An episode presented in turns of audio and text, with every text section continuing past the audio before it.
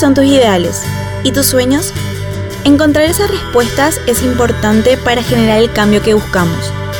Esto es Gramo Podcast, una plataforma de ideas que inspiran a la acción. Marina Silva es política ambientalista y pedagoga brasileña. Ha sido candidata a la presidencia de Brasil en 2010 y 2014. En su paso por Paraguay, en el 2016 fue parte de Gramo y compartió acerca de los desafíos sustentables que debemos afrontar en la región y la necesidad de trabajar juntos para conseguir resultados. Meu nome é Marina Silva, eu nasci e fiquei até os 16 anos numa comunidade de extratores de látex na Amazônia, no estado do Acre, Amazônia Ocidental. É, nasci em uma família muito humilde, de extratores de caucho. Éramos 11 irmãos, três morreram, perdi minha mãe aos 14 anos, ajudei meu pai junto com minhas irmãs e meu irmão a, a nos criar. E aos 16 anos fui para a cidade para me alfabetizar porque eu tinha um sonho.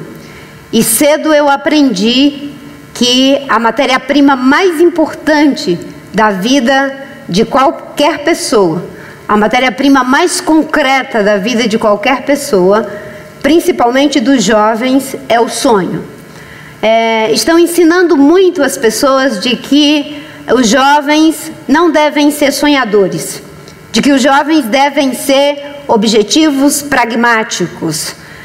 Mas eu aprendi com a própria vida que é, qualquer pragmatismo que venhamos a ter precisa de muitos sonhos. E é um pouco isso que eu quero compartilhar com vocês. Eu tive uma, uma mestre, uma argentina, professora Alicia Fernandes, que trabalhava a ideia de que a nossa vida ela é tecida por muitos fios. E cada um desses fios acaba nos ajudando na tessitura da vida. A minha vida começa na Amazônia, numa família de oito irmãos comigo, é, e essa vida vai depois para a cidade, passa a ser mais um fio, e aos poucos eu fui percebendo o quanto era importante a gente trabalhar objetivamente é, como é que a gente pode ir criando identificações. Uma coisa muito importante na vida de um jovem é ter um ideal. Um ideal com o qual a gente se identifica. Um sonho o qual a gente persegue. Mas o sonho, ele não vem de forma mágica. É preciso que a gente aprenda a persistir concretamente para poder conquistá-lo. Eu nunca me esqueço a primeira vez em que cheguei numa escola. Eu não sabia que quando o professor chamava, a gente tinha que responder presente. E a professora me chamou, Maria Osmarina, e eu fui até a mesa dela, porque eu fui a primeira a ser chamada. E quando eu levantei e fui à mesa dela, ela falou: O que você veio fazer aqui? E eu respondi: A senhora me chamou. E ela disse: Quando a gente chama, responde-se presente. Não vem à mesa do professor. Você é louca? E todas as pessoas riram de mim, porque de fato é muito engraçado. No outro dia, eu fiquei pensando: nunca mais quero voltar naquela escola. Mas enquanto eu pensava isso, eu pensei: bem, se eu não voltar naquela escola, vão me chamar de louca é, para o resto da minha vida.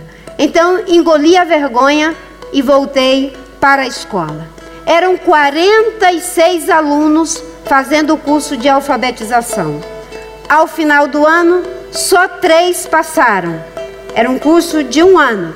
Só três pessoas passaram. Eu era uma delas. Foi uma pequena fresta na minha vida com um sonho. Qual era o sonho? Eu queria ser freira. E todas as vezes que eu falava para minha avó lá no meio da floresta que eu queria ser freira, a minha avó me dizia: minha filha, freira, não pode ser analfabeta. Então eu botei na minha cabeça que para poder ser freira eu tinha que me alfabetizar. E com essa pequena fresta, de um curso de alfabetização para adultos, eu iniciei a minha jornada na educação. Sou formada em História pela Universidade Federal do Acre, sou especialista em psicopedagogia e teoria psicanalítica pela Universidade de Brasília e a Universidade Católica de Brasília. E tudo isso tem a ver com esse sonho. Mas uma boa parte do mundo hoje já não quer mais persistir na ideia de ser um sonhador. Acha que as coisas têm que ser muito claras, muito objetivas, muito na ponta do lápis. Se eu fosse uma pessoa que tivesse aos 16 anos sido muito objetiva, muito pragmática e colocasse na ponta do lápis: tenho 16 anos, analfabeta, cinco malárias, três hepatites, uma leishmaniose, perdi a minha mãe aos 14 anos, vou para a cidade para me estudar, me formar em história e um dia falar com os jovens do Paraguai sobre sonho. Se fosse uma pessoa pragmática e objetiva, nunca, nunca teria aceitado essa empreitada. Mas, como eu tinha algo muito concreto, chamado um ideal, foi possível estar aqui hoje. É muito importante a gente poder trabalhar uma ideia. Tem uma pesquisa que foi feita há muito tempo, que foi publicada no jornal é, americano, que dizia o seguinte: que os jovens, a maioria deles, já não sabem lidar com o adiamento do prazer, não sabem lidar com o desapontamento, não sabem lidar com o peso da responsabilidade. É fundamental aprender a lidar com o adiamento do prazer com o desapontamento, com o peso da responsabilidade. Eu sempre fico imaginando é, se naquele dia do meu desapontamento eu tivesse desistido de estudar.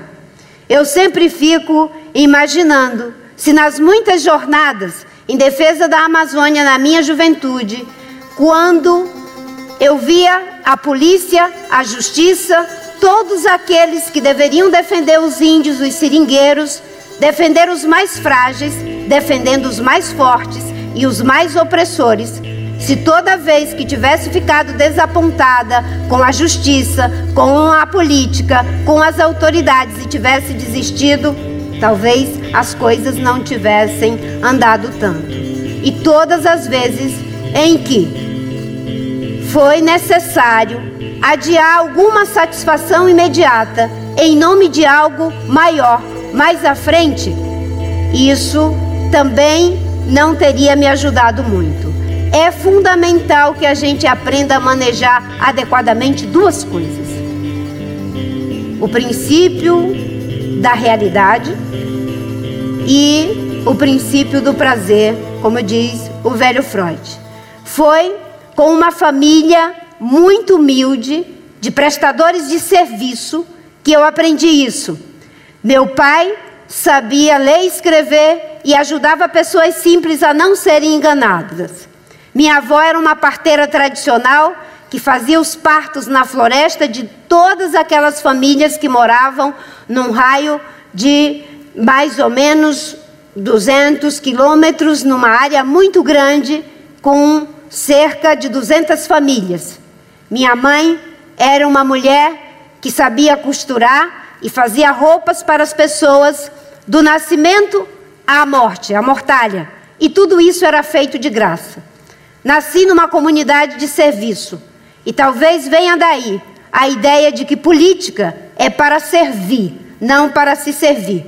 Foi com esse ideal que, ao lado de Chico Mendes, eu comecei a militar na defesa dos povos da floresta, dos extratores de látex, dos índios, dos seringueiros, mas aos poucos fui percebendo de que é, boa parte do que nós queríamos conquistar não era possível, porque esbarrava nas estruturas de poder, esbarrava na política.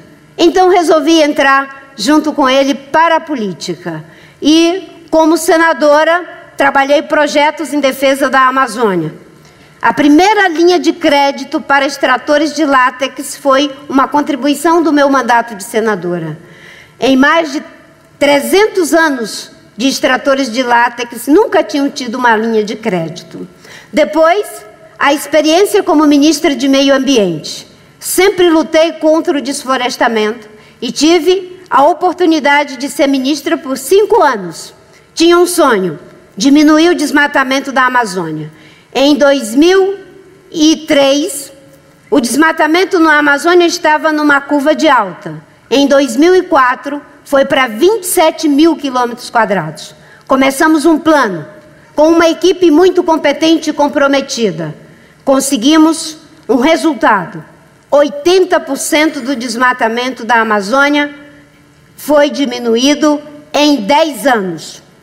Para conseguir tudo isso, foi necessário uma ação muito forte em três frentes: combater as atividades ilegais, fazer o ordenamento territorial e fundiário e apoiar atividades produtivas sustentáveis.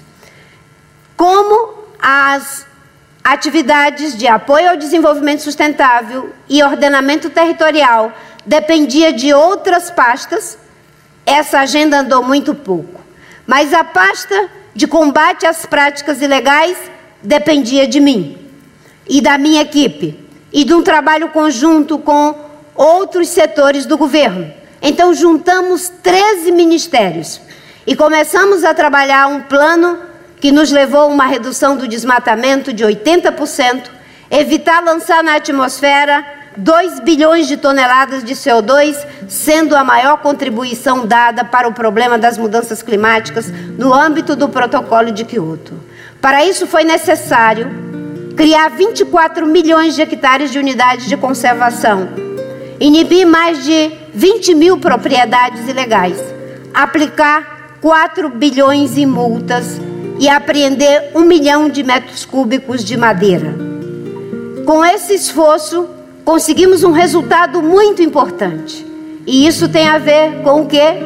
Tem a ver com o sonho de não permitir que a floresta amazônica e seus povos sejam destruídos.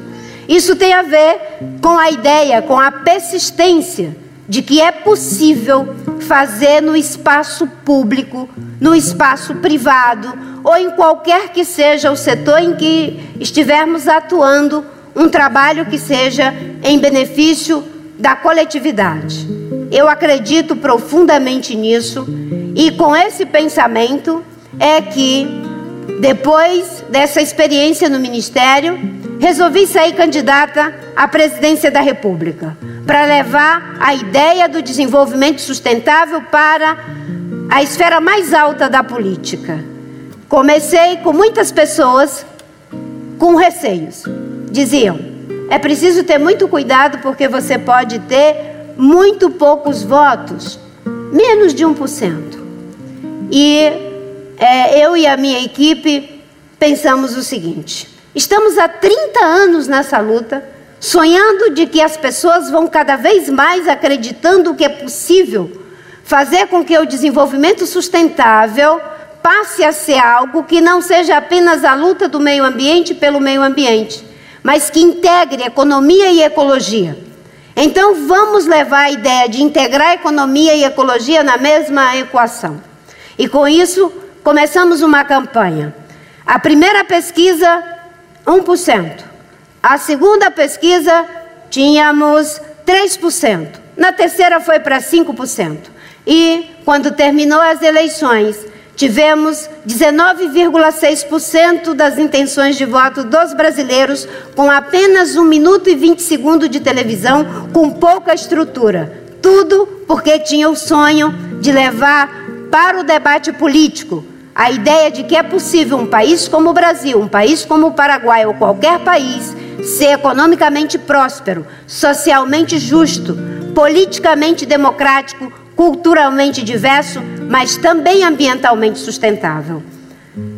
O sonho é a matéria-prima mais concreta da nossa vida. E vocês que estão aqui e as pessoas todas que podem estar nos assistindo, podem ter certeza Nunca a humanidade precisou tanto de quem tenha ideais. Estamos vivendo uma crise profunda, uma crise política, uma crise econômica, uma crise social, uma crise ambiental, uma crise política e de valores. E com certeza, para fazer as mudanças que o mundo precisa, vamos precisar de pessoas que tenham ideais, que tenham projetos de mundo melhor nas empresas, na política, na academia, em todos os setores. Não tenho dúvida de que a América Latina pode dar uma grande contribuição para as mudanças que o Brasil, que o Paraguai e o mundo precisa.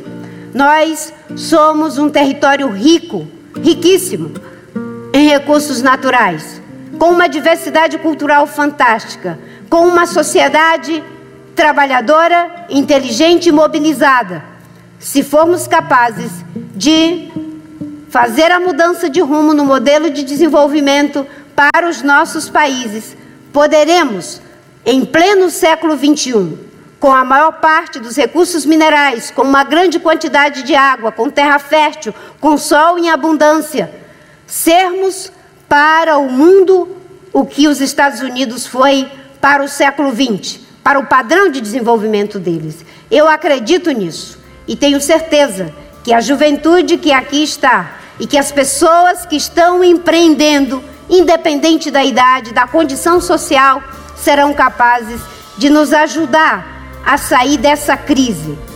Paralelo a esse projeto de mundo pior que está aí em crise, há um projeto de mundo melhor, que precisa ser percebido e principalmente precisa ser construído e é por isso que me dei um termo de referência. Aos 58 anos, eu disse: eu quero ser mantenedora de utopias. Eu sei que para ser mantenedor de uma universidade, precisa ter dinheiro. Para ser mantenedor de um projeto cultural, precisa ter recursos. Mas, para ser mantenedor de utopias, basta ter utopias. E é isso que eu sou, uma mantenedora de utopias de ensinar os jovens que não sejam pragmáticos, que sejam sonhadores, porque a matéria-prima mais concreta da vida de uma pessoa, da vida de uma sociedade, são os sonhos. A Revolução Francesa, com três ideais: liberdade, igualdade, fraternidade, moveu o mundo que nos trouxe até aqui. Se alguém tivesse dito, vamos juntar recursos, dinheiro, para fazer um projeto que irá substituir as monarquias pelas democracias e vamos sair de um bilhão de pessoas para sete bilhões de pessoas para sermos uma economia fantástica no mundo inteiro. Dificilmente alguém teria colocado dinheiro nesse projeto.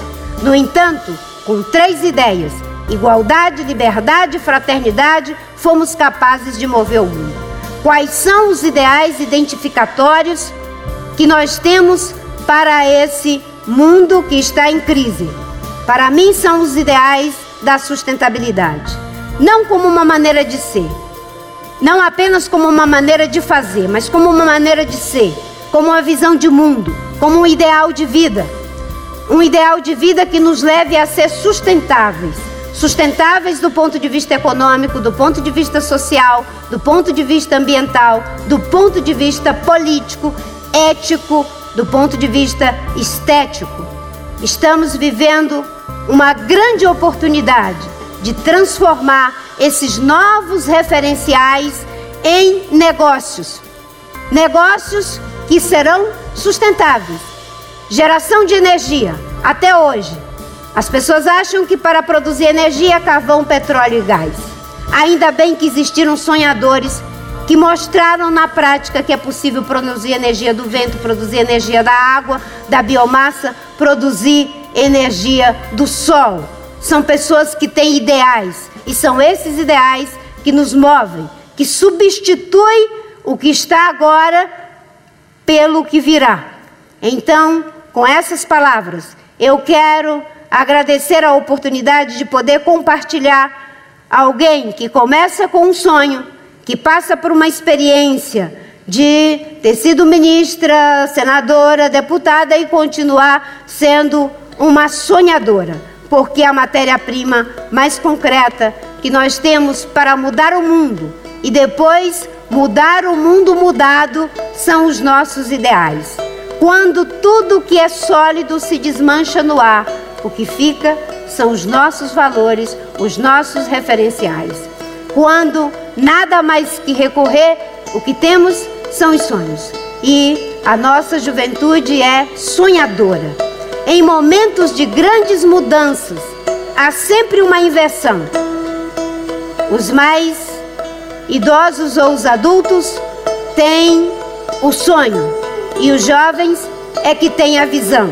Esse é um momento em que nós temos o sonho e vocês, os jovens, têm a visão, porque é um momento de grande transformação.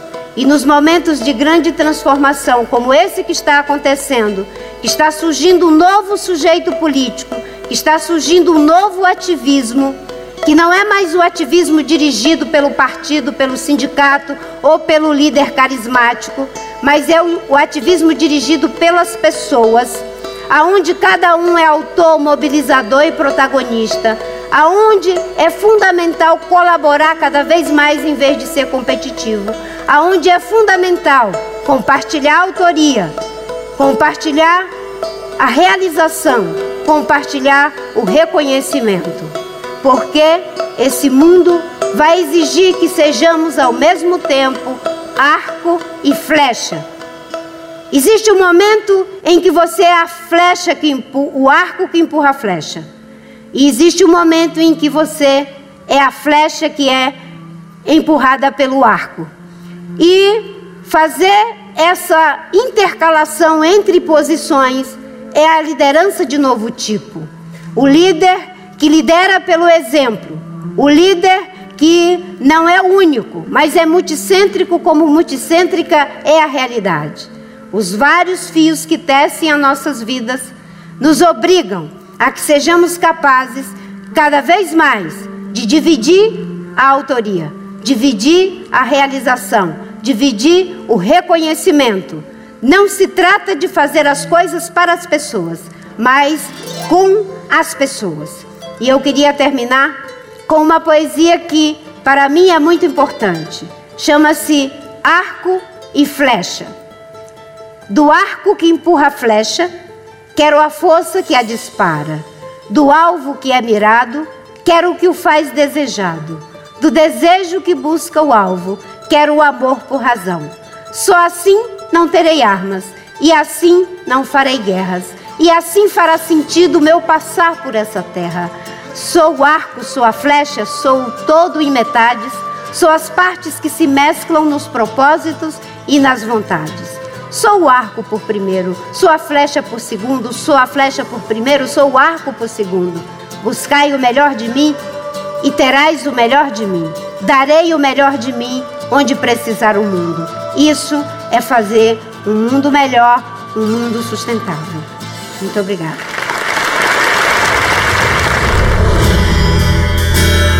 Esto fue Gramo Podcast. Desde Gramo buscamos construir una nueva visión del futuro transformando el concepto de éxito.